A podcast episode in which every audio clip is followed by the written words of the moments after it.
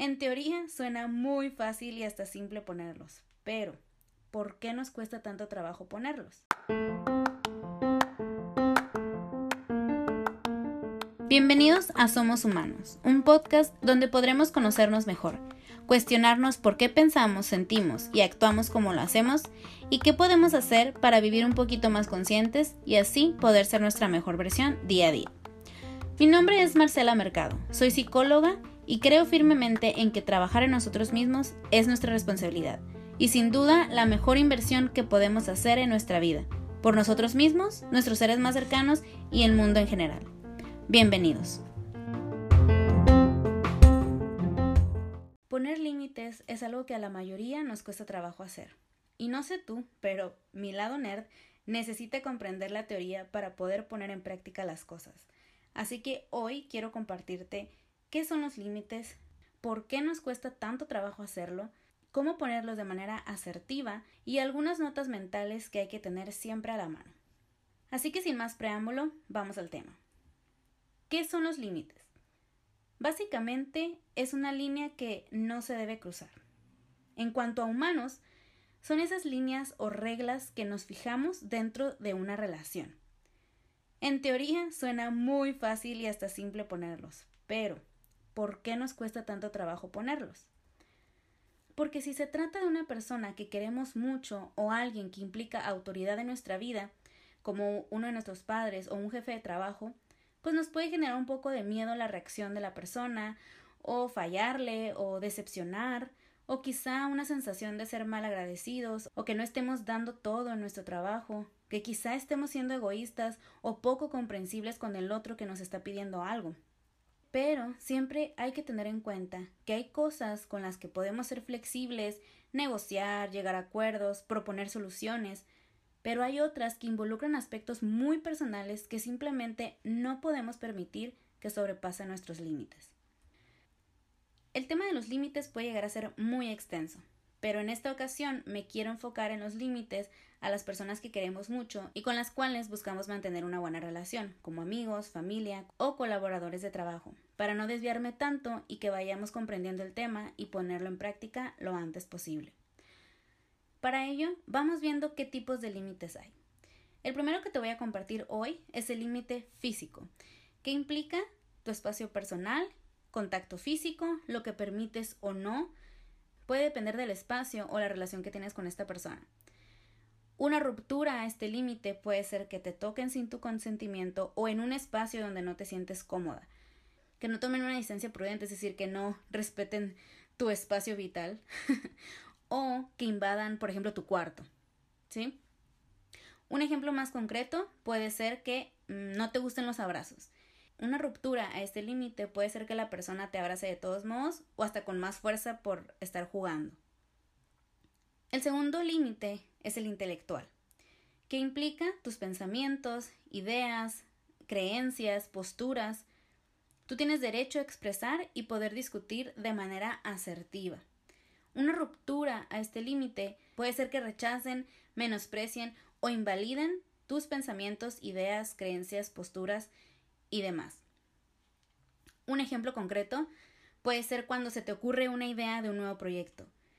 Y una ruptura a ese límite puede ser que esta persona te diga, ay, eso no va a funcionar, sé realista, piensa bien las cosas, no inviertas en tonterías.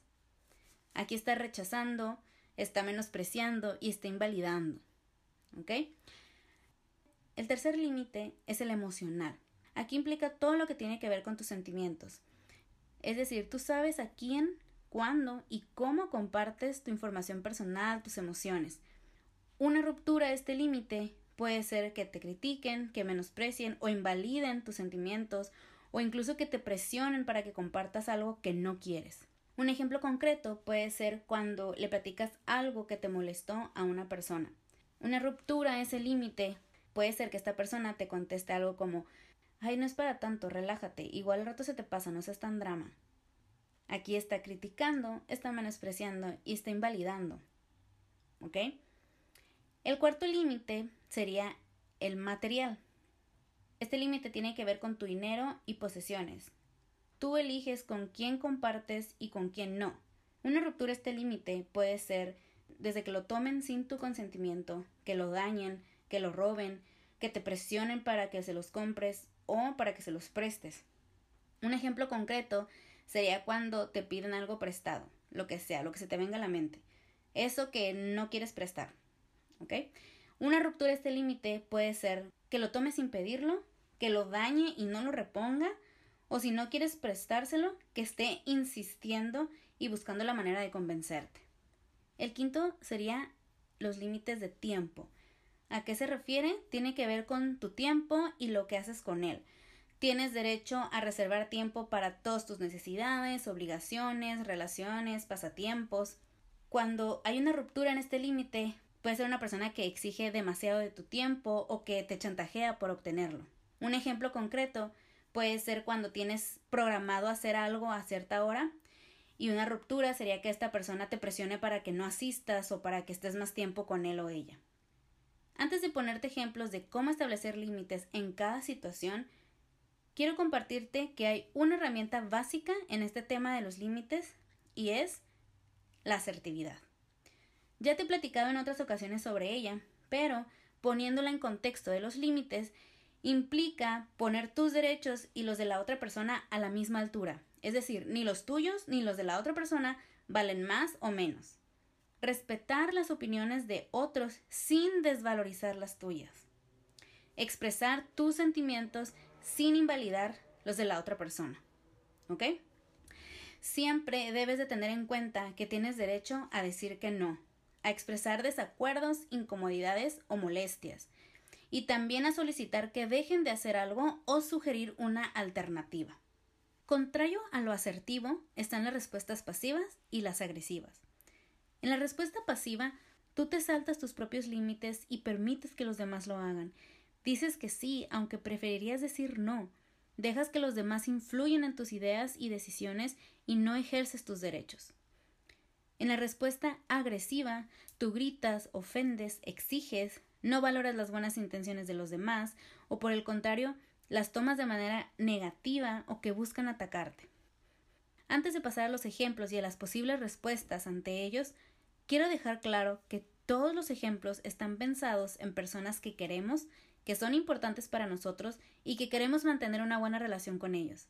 Es importante tomar en cuenta que cuando alguien rompe un límite que hemos puesto, no es que ellos busquen hacerlo con una mala intención o que nos quieran hacer la vida imposible sino que de alguna manera están buscando obtener lo que quieren, o se preocupan por nosotros, o simplemente no saben expresarse de la mejor manera.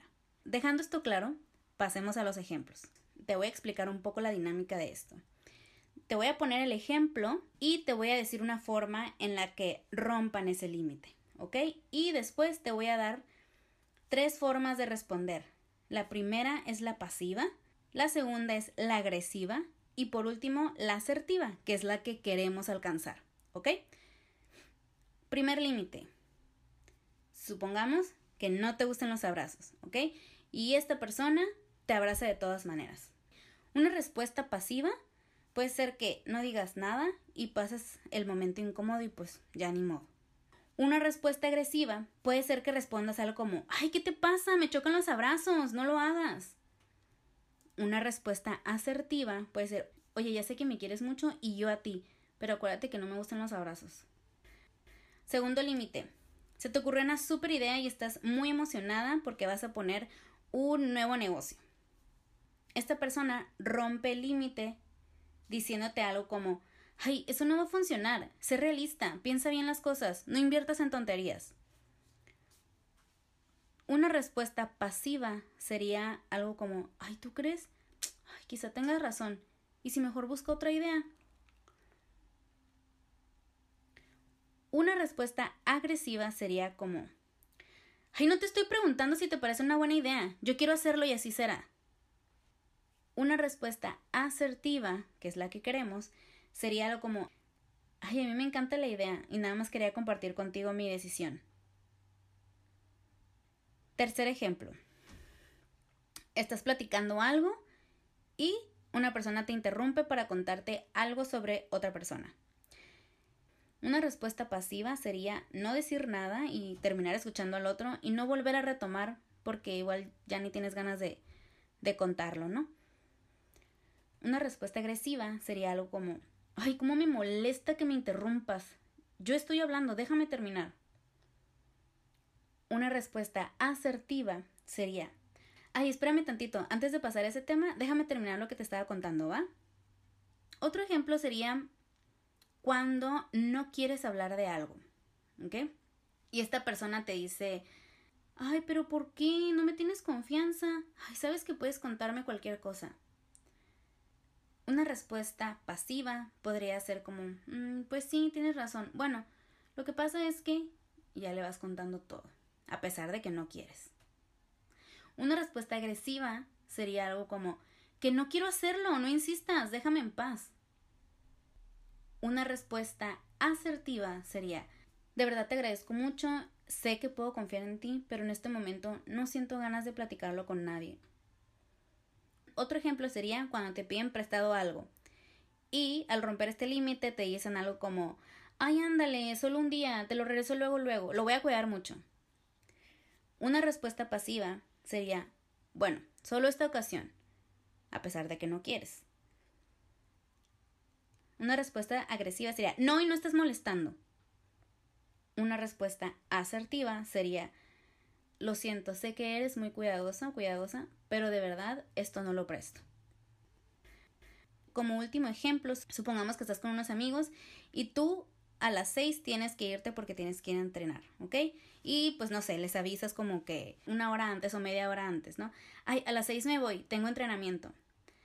Una ruptura de ese límite podría ser como, ay, no vayas, un día que faltes no pasa nada, ándale, nunca nos vemos.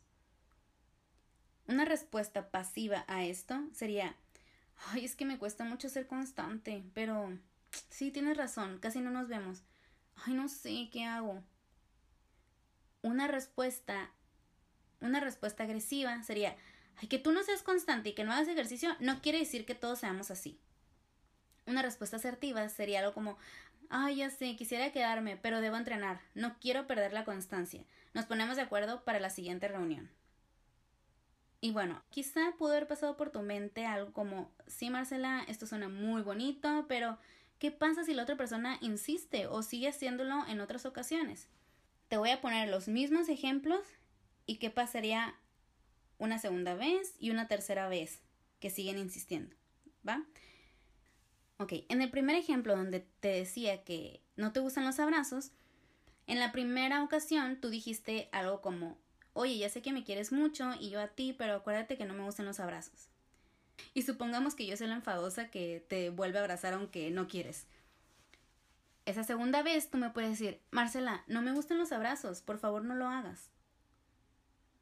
Pero yo insisto, una tercera vez, Marcela, ya te lo he comentado antes, de verdad me molesta mucho que me abracen, no quiero que lo hagas. Aquí en estos ejemplos tú sigues siendo firme, sigues siendo respetuosa, sigues expresando lo que no quieres. No flaqueas ante mi insistencia, ¿ok? En el segundo ejemplo donde se te ocurrió una super idea y estás muy emocionado porque vas a poner un nuevo negocio. Y ante mis críticas y mi desvalorización de tus ideas, tú me dijiste algo como, ay, a mí me encanta la idea y nada más quería compartírtelo, ya tomé la decisión. Si yo sigo insistiendo con mis comentarios negativos, tú puedes decir algo como, oye, entiendo que no te parezca una buena idea, pero es mi proyecto. Si no tienes una opinión que me ayude a hacerlo mejor, prefiero que no me digas nada. Pero Marcela es bien insistente y sigue dando lata. Una tercera vez tú puedes decirme algo como, Marcela, me molesta mucho que critiques mi proyecto. Será mejor que no volvamos a hablar del tema si queremos seguir siendo amigos. Tú sigues firme, sigues respetando tus ideas, no flaqueas, no me faltas el respeto. En el tercer ejemplo, donde estás platicando algo y yo te interrumpo para contarte algo. En la primera ocasión tú me dijiste, ay, espérame tantito, antes de pasar ese tema, déjame terminar lo que te estaba contando, ¿va? Pero, pues yo ahí estoy de insistente y sigo contándote cosas. Una segunda ocasión tú me puedes decir, Oye, ya sé que te emocionas, pero me estás interrumpiendo mucho. Déjame terminar para que tú también puedas contarme todo. Pero Marcela es bien terca y sigue interrumpiendo. Esta tercera vez tú me puedes decir algo como Marcela, de verdad estás interrumpiéndome mucho y no me dejas terminar. Siento que no te importa lo que te estoy diciendo. Aquí tú ya estás expresando ese sentir por mi acción y sigues sin faltarme el respeto. En el ejemplo donde te decía que a lo mejor no quieres hablar de algo y tú me dijiste algo como, te agradezco mucho, sé que puedo confiar en ti, pero en este momento no siento ganas de platicarlo con nadie. Pero yo sigo insistiendo porque estoy preocupada por ti, pues quiero saber qué, qué te sucede.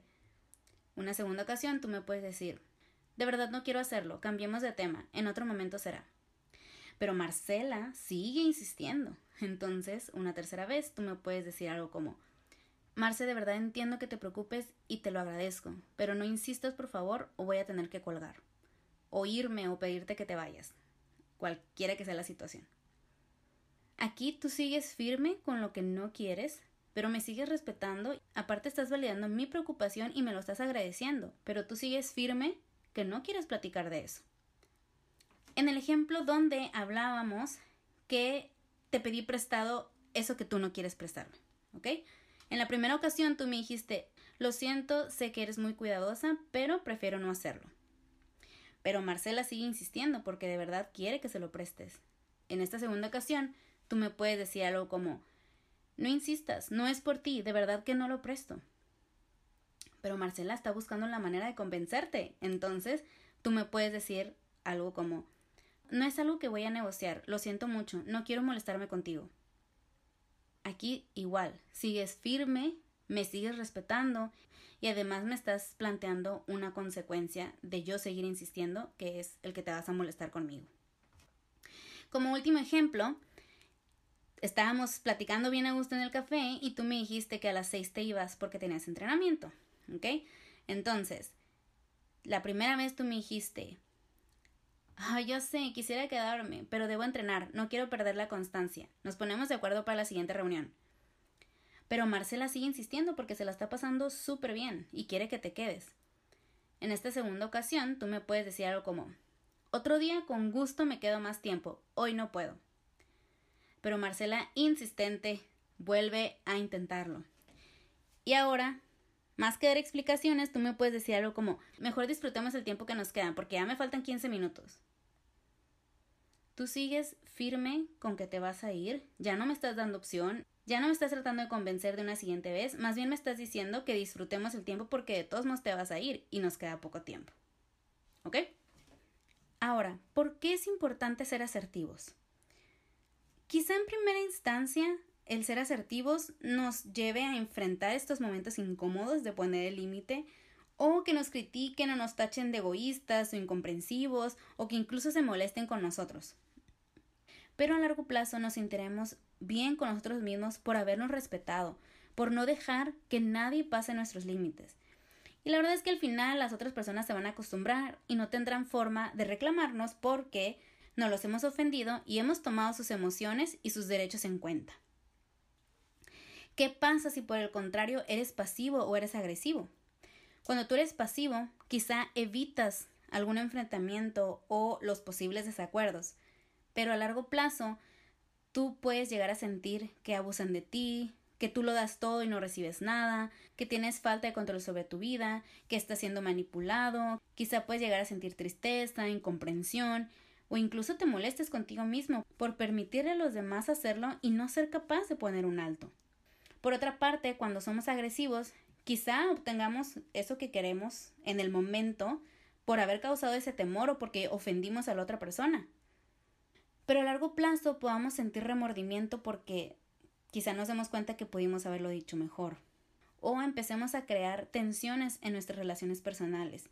Quizá empecemos a perder a estas personas o que nos dejen de tomar en cuenta para algunas cosas por el miedo a, nuestras respuestas. Ahora te comparto algunas notas mentales que hay que tener en cuenta. 1. Conócete.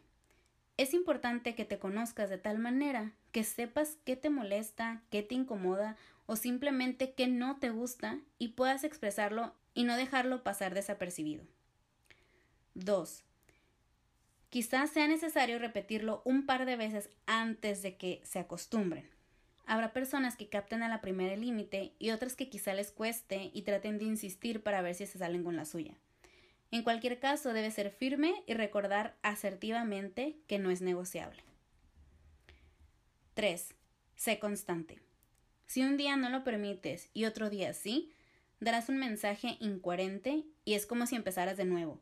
Para generar esa credibilidad es importante ser constante. 4. Firmeza no es lo mismo que ira. Podemos confundirlo muy fácilmente. Cuando hablamos de firmeza, hablamos de mantener la calma, un tono de voz adecuado, somos respetuosos, pero sin quitar nuestra postura. ¿Ok? Cuando hablamos de ira, hablamos de gritos, quejas y faltas de respeto. 5. Define las consecuencias de no respetar tus límites. Es decir, ¿qué pasa si esta persona no respeta mi límite? Y voy a retomar dos ejemplos. En el primero, donde criticaban tu idea de tu nuevo proyecto, el límite estaba en tu respuesta cuando decías, será mejor que no volvamos a hablar del tema si queremos seguir siendo amigos. Es decir, si tú insistes y sigues siendo grosero y sigues criticándome, puede llegar a terminar nuestra amistad por eso. ¿Ok? Esa es una consecuencia. En el segundo ejemplo, en el que yo insistía en que tú me platiques eso que no quieres platicarme, cuando tú me respondes, entiendo que te preocupes y de verdad te lo agradezco, pero no insistas por favor o voy a tener que colgar. Aquí tú me estás marcando la consecuencia de que me puedes colgar o te puedes ir o me puedes pedir que me vaya. Bueno, para cerrar este episodio, me parece muy importante mencionar algunos recordatorios. Primero, que recuerdes que todos los ejemplos que puse están pensados para una persona que quieres y que es importante para ti y que deseas mantener una buena relación. Segundo, recuerda que tienes derecho a decir que no, a expresar tus incomodidades, desacuerdos o molestias, a solicitar que dejen de hacer algo o sugerir una alternativa. Y muy importante, esto de los límites debe ser recíproco. Tú también debes respetar los límites de los demás y no tomarte personal el límite. Tener en cuenta que la otra persona tiene los mismos derechos que tú y son igual de importantes. No más, no menos. Igual. No es que no te quieran, no es que no confíen en ti o no es que no quieran pasar más tiempo contigo. Como en tu caso, simplemente es o que no pueden o que no quieren en este momento y se vale. Es normal que con algunas personas nos cueste más trabajo que con otras, por la confianza, el tiempo de conocernos o el tipo de relación que tengamos, pero recuerda que es tu derecho y puedes ejercerlo. Si crees que te cuesta demasiado, recuerda que siempre puedes pedir ayuda profesional. Espero que este episodio haya sido de mucho valor para ti. Si crees que puede servirle a alguien, compártelo en tus redes sociales o mándaselo por WhatsApp a esa persona en la que te acordaste al escucharlo y siéntete libre de repetir este episodio las veces que quieras.